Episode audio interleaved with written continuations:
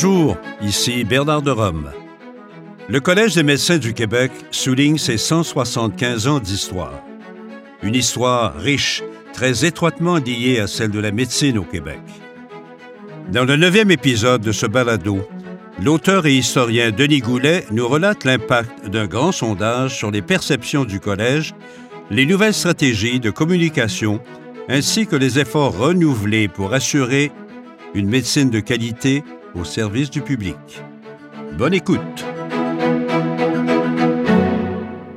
Le Collège des médecins du Québec, depuis les années 2000, s'est résolument inscrit dans les grands débats qui jalonnent l'évolution de la pratique médicale et les problèmes inhérents à un système de santé qui connaît de sérieux problèmes d'efficacité.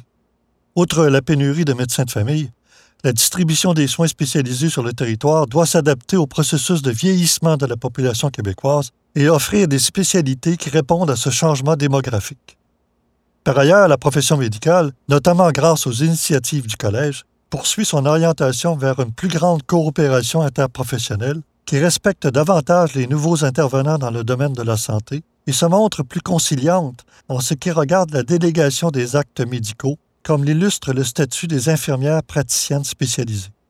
Cette politique fait en sorte que la collaboration entre le médecin et l'infirmière praticienne augmente l'accès aux services de santé et favorise les stratégies de promotion de la santé et de prévention de la maladie. En revanche, le collège demeure un ordre professionnel méconnu du public et parfois même de ses membres. Ses fonctions, son rôle fondamental, ses actions sur la prévention et bien d'autres aspects de ses nombreux mandats seront l'objet de critiques qui mettront en lumière plusieurs perceptions opposées du public et des médecins. Bref, les défis du successeur au docteur Lamontagne et de son équipe sont nombreux. Le nouveau président directeur général du collège, le docteur Charles Bernard, est un homme d'expérience au sein de cette institution. Membre du conseil d'administration depuis 18 ans et président du comité des finances, poste occupé pendant 10 ans, il connaît bien les enjeux auxquels sa profession doit faire face. Aussi annonce-t-il au printemps 2011 une nouvelle planification stratégique de quatre ans, toujours dans le but de réévaluer la mission du collège, ses objectifs, ses actions. L'idée sous-jacente est toujours de faire plus et mieux. Un nouvel énoncé de sa mission principale est alors adopté, une médecine de qualité au service du public.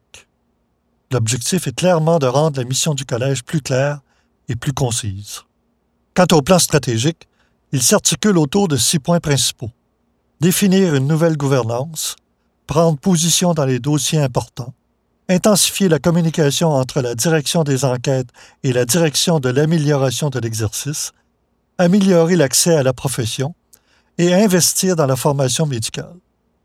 Il s'agit certes d'un programme chargé qui, tout en poursuivant la mise en place de pratiques innovatrices, se situe dans la continuité des mandats précédents. Il est épaulé par le docteur Yves Robert, qui demeure au poste de secrétaire général.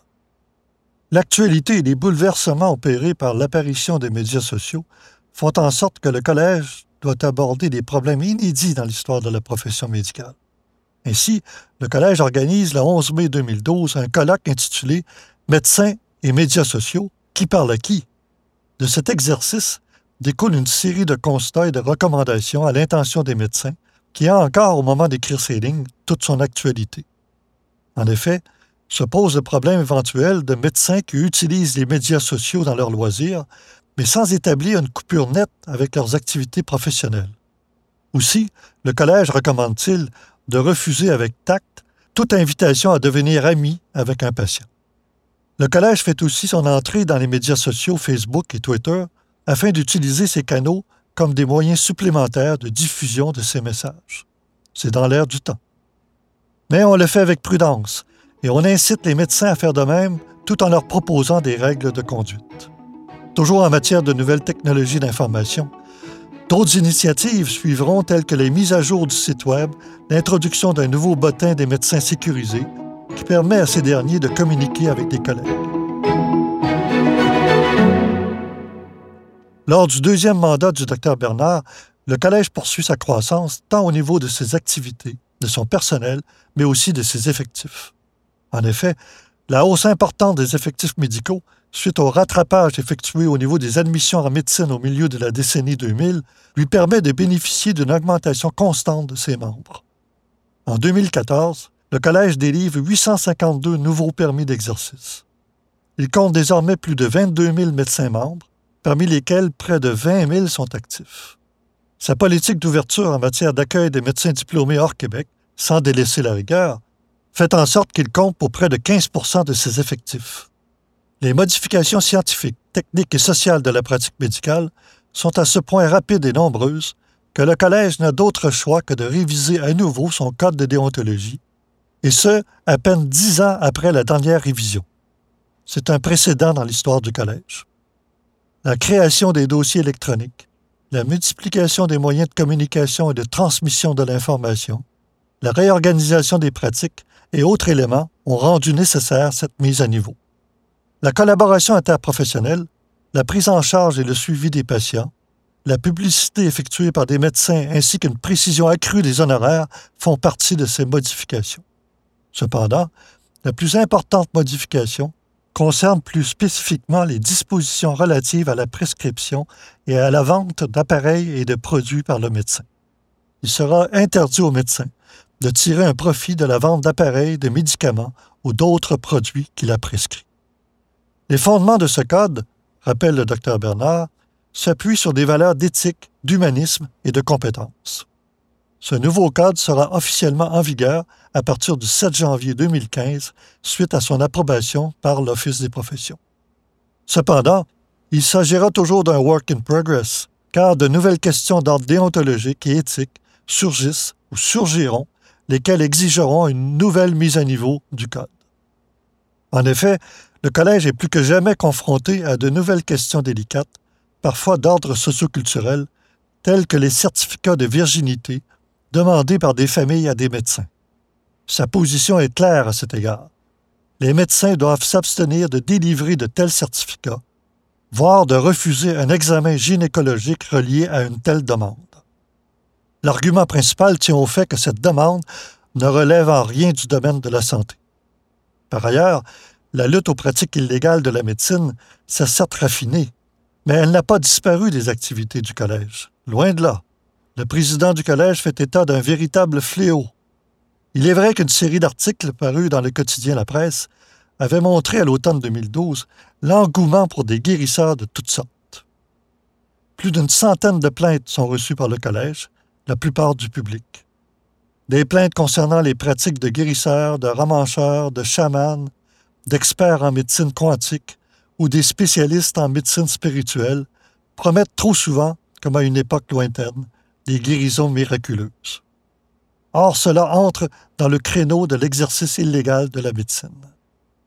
Le service des enquêtes du collège est parfois stupéfait de l'imagination de ces fraudeurs usage de capteurs reliés à des ordinateurs, analyse d'une goutte de sang à l'aide d'un microscope relié à un ordinateur qui est censé permettre de connaître la condition physique et future du client. Mais le collège a beau imposer des amendes à plusieurs reprises, ces activités sont suffisamment lucratives pour que le coupable poursuive ses activités. Enfin, plusieurs signalements sont reçus concernant des guérisseurs qui vendent des produits miraculeux. Il arrive que l'histoire tourne en rond.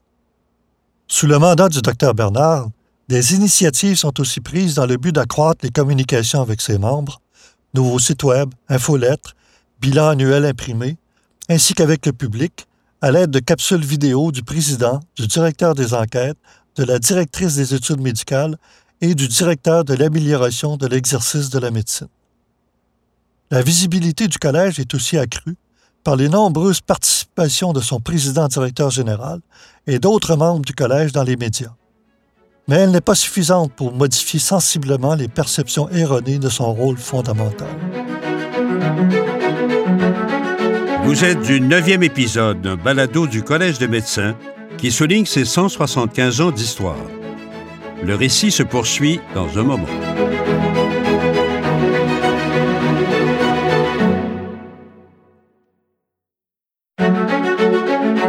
À la fin de la décennie 2010, le nouveau président, le Dr Maurice Gaudreau, débute son premier mandat.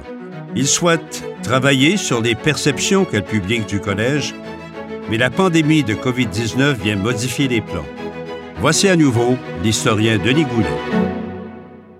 À la suite du départ du docteur Bernard, c'est le docteur Maurice Gaudreau qui, lors de l'élection d'octobre 2018, devient le nouveau président du collège.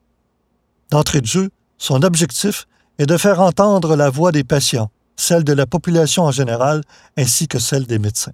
Il souhaite que les préoccupations de chacun de ces groupes puissent se faire davantage sentir dans les actions de surveillance et d'évaluation de la pratique médicale. La tâche ne sera pas facile, car les perceptions ne sont guère au diapason de cet objectif.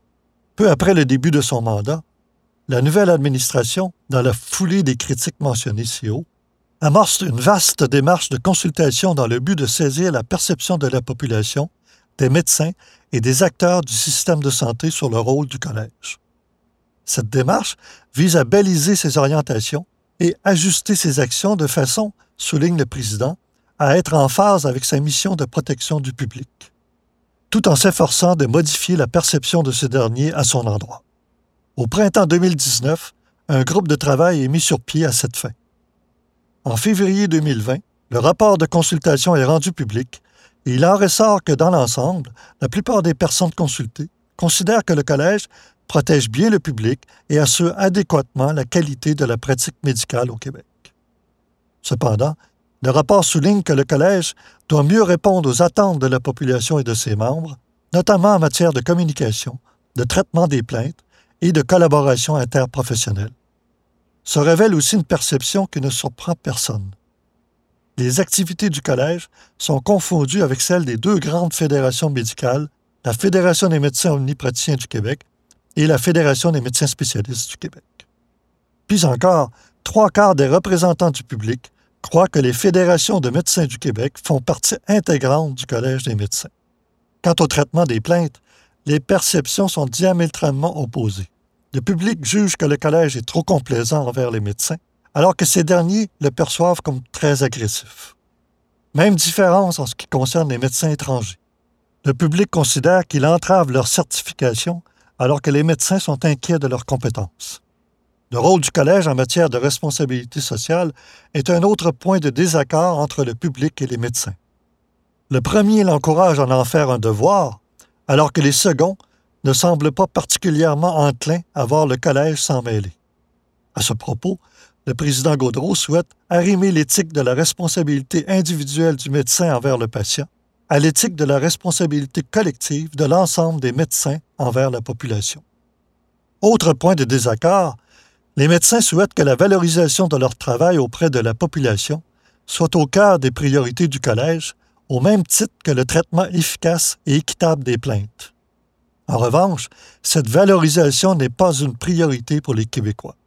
On le constate, la plupart du temps, le collège se retrouve entre l'arbre et l'écorce. Enfin, plusieurs personnes sondées le perçoivent comme un ordre individualiste qui collabore peu avec les autres ordres.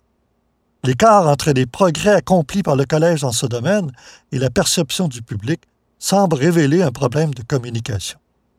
En effet, le Collège avait multiplié les initiatives à cet égard depuis plusieurs années, notamment avec l'Ordre des infirmiers et infirmières du Québec ou avec l'Ordre des pharmaciens. Les résultats de ce sondage étonnent si l'on se réfère à celui qui avait été fait sous le mandat du docteur Lamontagne.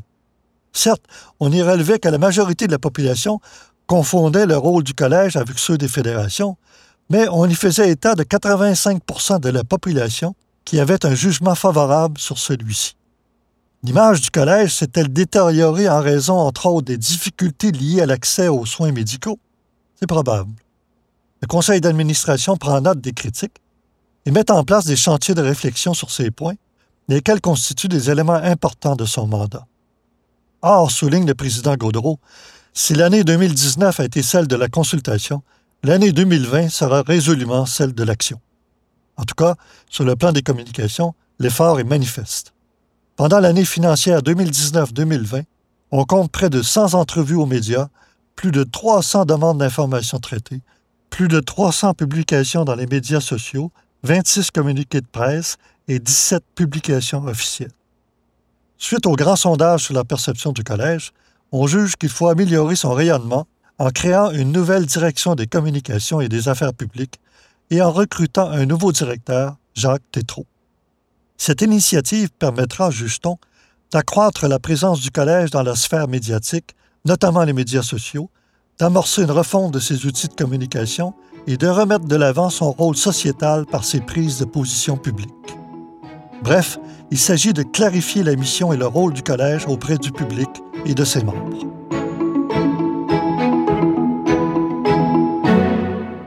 Sur le plan interne et en conformité avec le nouveau cadre des professions, la direction générale fait l'objet d'une importante restructuration.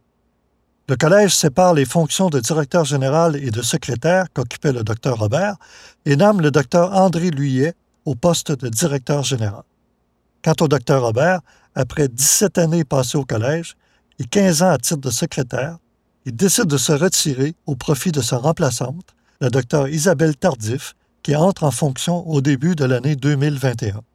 Le rôle des femmes au sein du collège est aussi accru avec les nominations de Maître Linda Bélanger, première femme à occuper le poste de directrice des services juridiques au collège, et de Dr Marie-Josée Dupuis, à titre de syndic et directrice des enquêtes, aussi première femme à ce poste dans l'histoire du collège. Au niveau de la mise à jour des connaissances des médecins, l'entrée en vigueur le 1er janvier 2019 d'un nouveau règlement rend obligatoire la formation continue. Désormais, tous les médecins inscrits à titre de membres actifs du collège doivent participer à un minimum de 250 heures d'activité de formation continue par période de référence de 5 ans. Il s'agit de la mesure la plus sévère depuis la création de cet exercice essentiel pour la qualité des soins.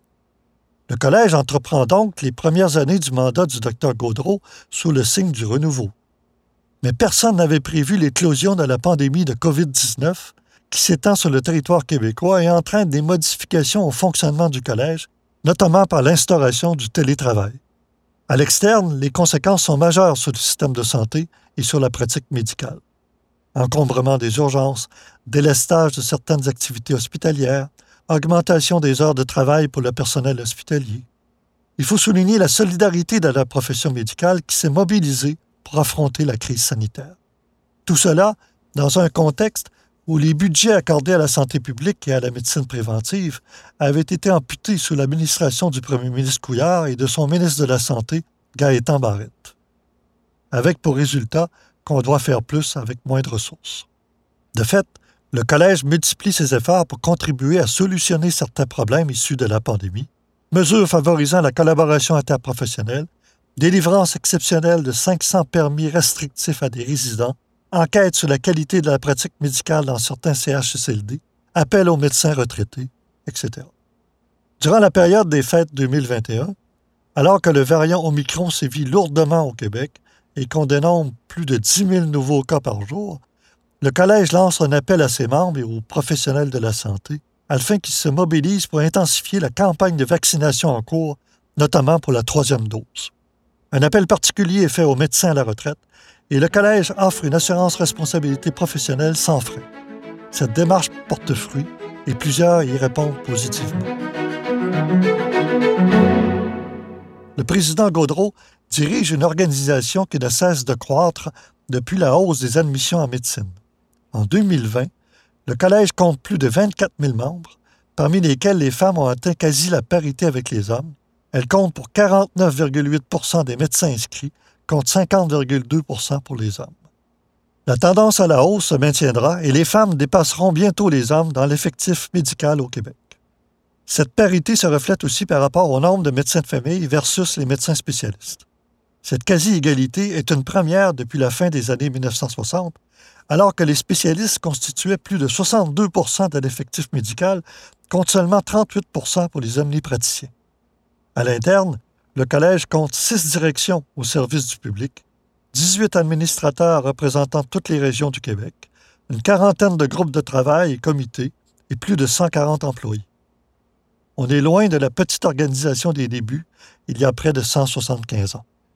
Au début de l'année 2022, le système hospitalier du Québec connaît des moments difficiles avec une hausse croissante des cas de COVID-19. Bref, malgré plusieurs mesures préventives prônées par le gouvernement, la situation est quasi dramatique, notamment en raison d'un nombre important de personnes qui refusent la vaccination, et ce, au moment où il y a une forte mobilisation pour offrir une troisième dose. Or, ces résistants à la vaccination posent deux problèmes de santé publique. Primo, ils sont des vecteurs importants de contamination. Secondo, ils constituent un nombre élevé de patients hospitalisés. Face à une telle situation, le Collège, par l'intermédiaire de son président, décide d'intervenir publiquement et apporte son soutien à la future obligation de troisième dose pour détenir un passeport vaccinal. Suite au départ du docteur Horacio Arruda, qui cumulait les fonctions de directeur national de l'Institut de santé publique du Québec et de sous-ministre, le Collège souhaite que son successeur bénéficie de la plus grande indépendance en ses avis pour assurer l'adhésion de la population. Au moment où se termine le premier mandat du docteur Gaudreau, cette vénérable institution est dotée d'une meilleure organisation interne, d'outils plus performants et d'un ambitieux plan stratégique qui lui permettront de poursuivre ses missions fondamentales axées principalement sur la protection du public et l'amélioration de l'exercice de la médecine. Au terme de ces 175 ans d'activité, une autre page de l'histoire des soins de santé au Québec est ainsi tournée.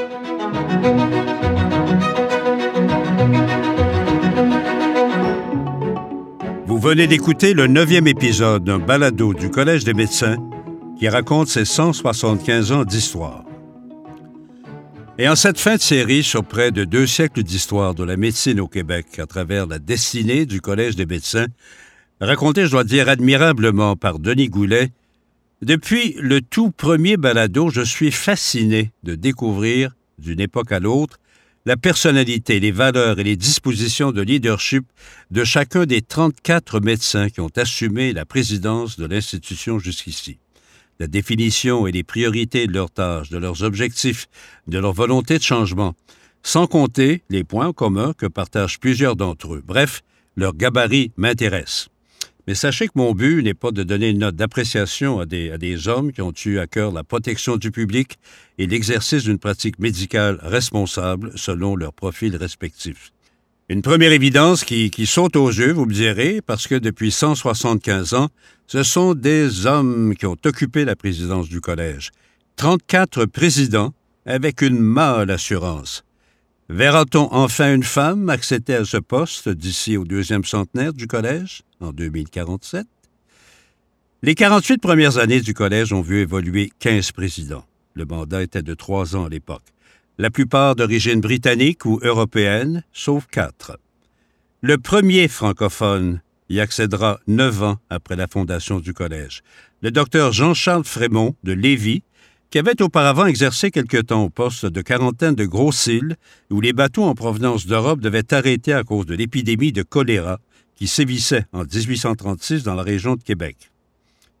Il ne faut pas se surprendre de la supériorité du nombre, à la mi-19e siècle, la ville de Québec, par exemple, comptait 40% dans l'eau québécois provenant des îles britanniques, d'Écosse ou d'Irlande, surpassant même vers 1860 la population d'expression française.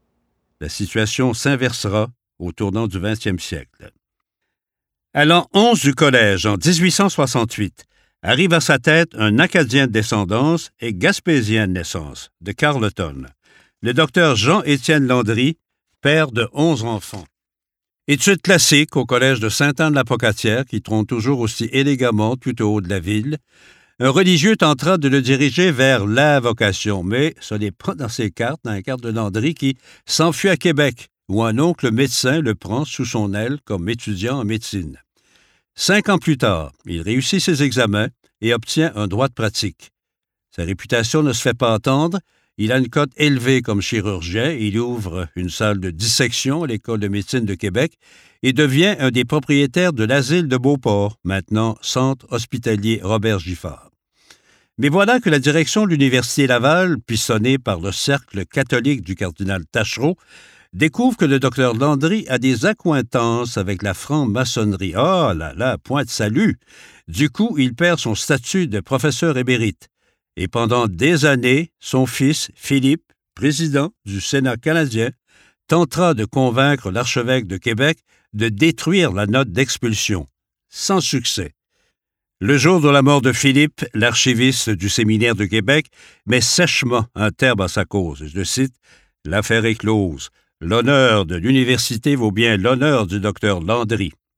Comme expression de magnanimité, on a vu mieux. Je porte à votre attention la vie plus harmonieuse six ans plus tard du docteur Jean-Philippe Roteau de l'Assomption, douzième président du collège. Médecin canadien-français hautement réputé, il a eu une pratique pendant 63 ans.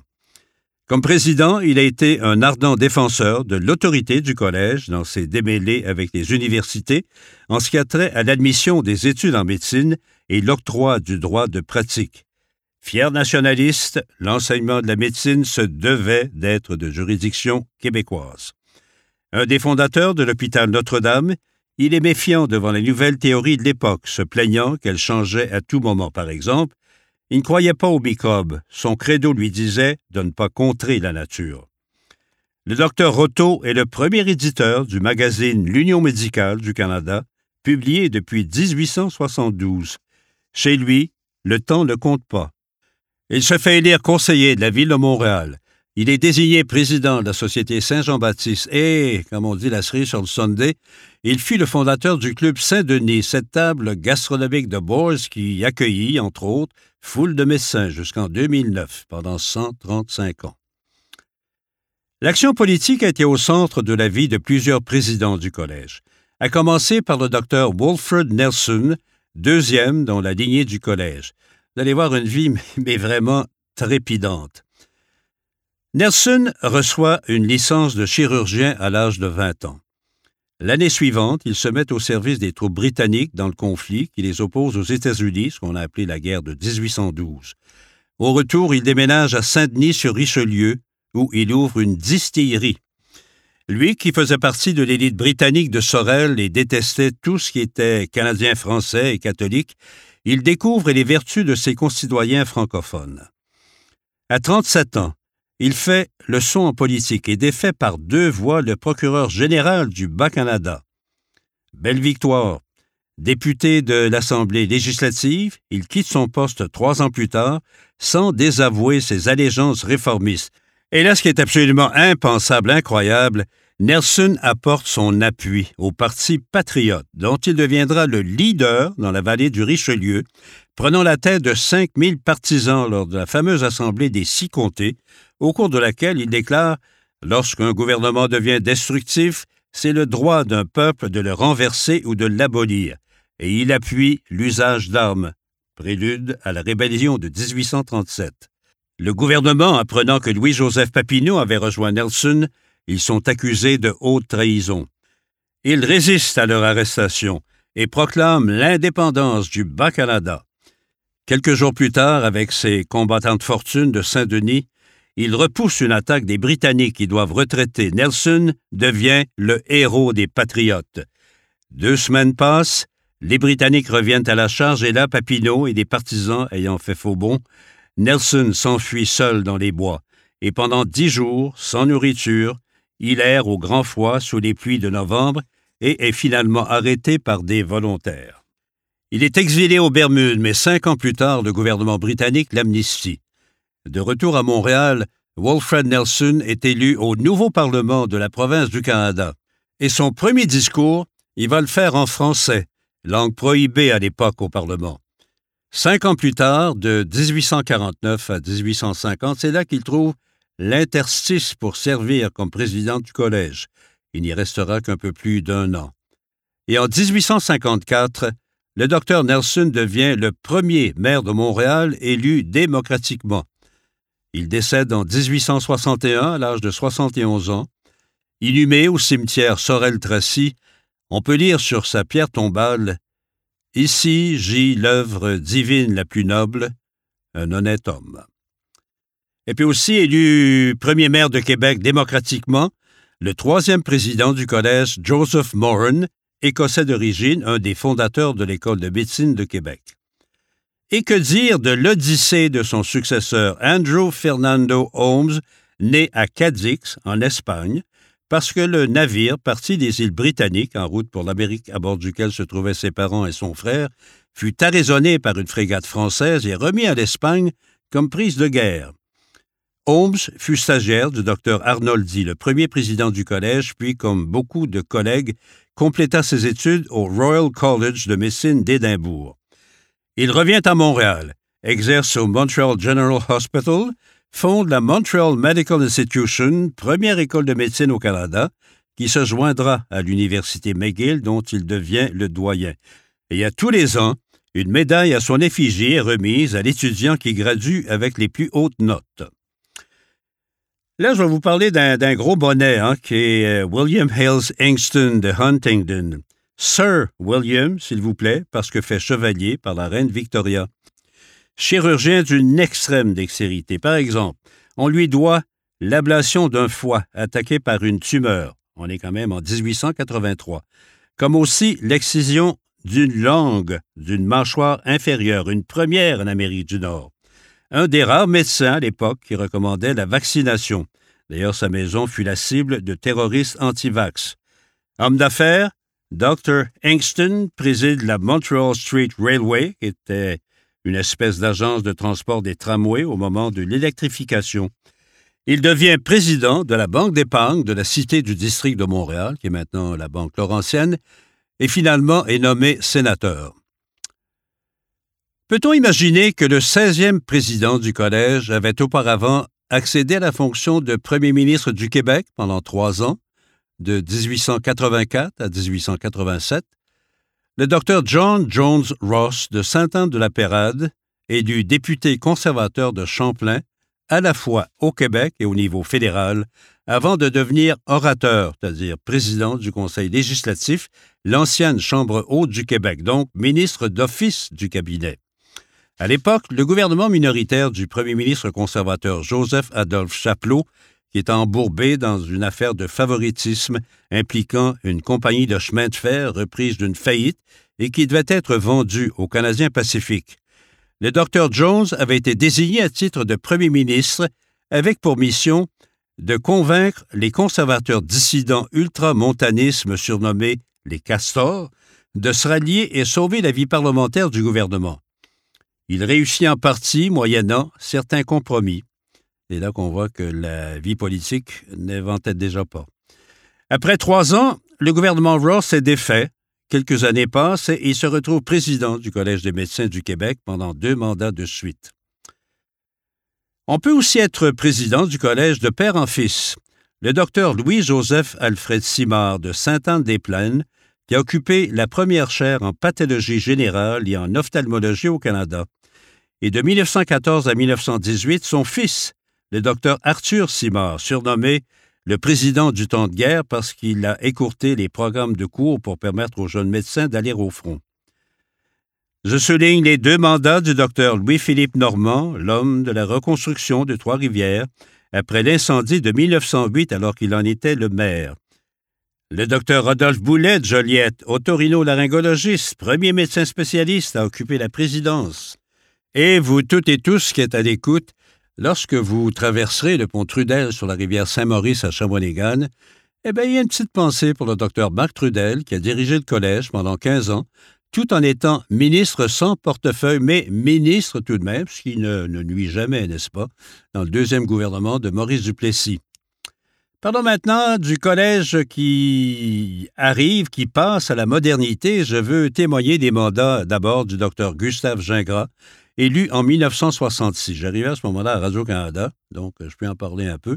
Fondateur de l'Institut de réhabilitation de Montréal, qui est venu réorienter et redonner, je dirais, un dynamisme nécessaire au collège dans une période difficile.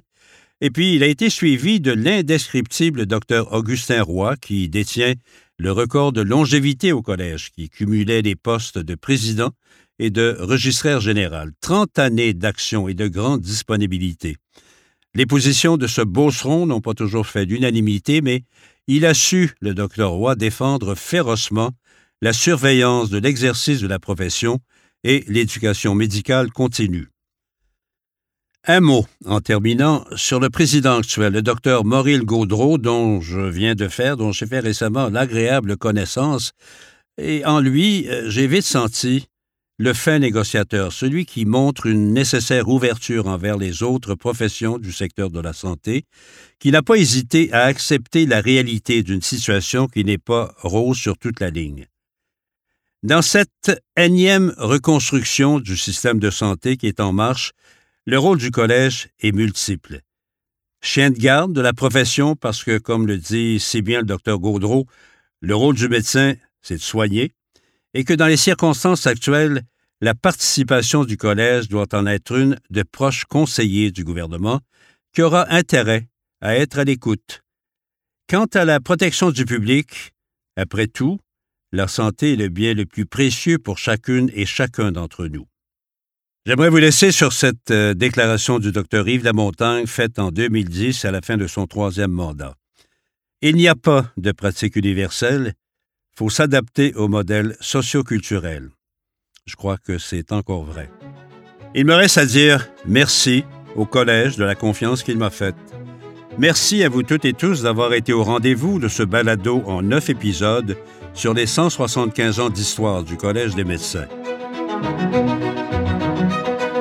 L'histoire se poursuit, donc soyez-en témoins, cette fois en direct, par l'entremise du site Web du Collège à cmq.org et sur ses plateformes de médias sociaux. Bernard de Rome au micro. À la prochaine.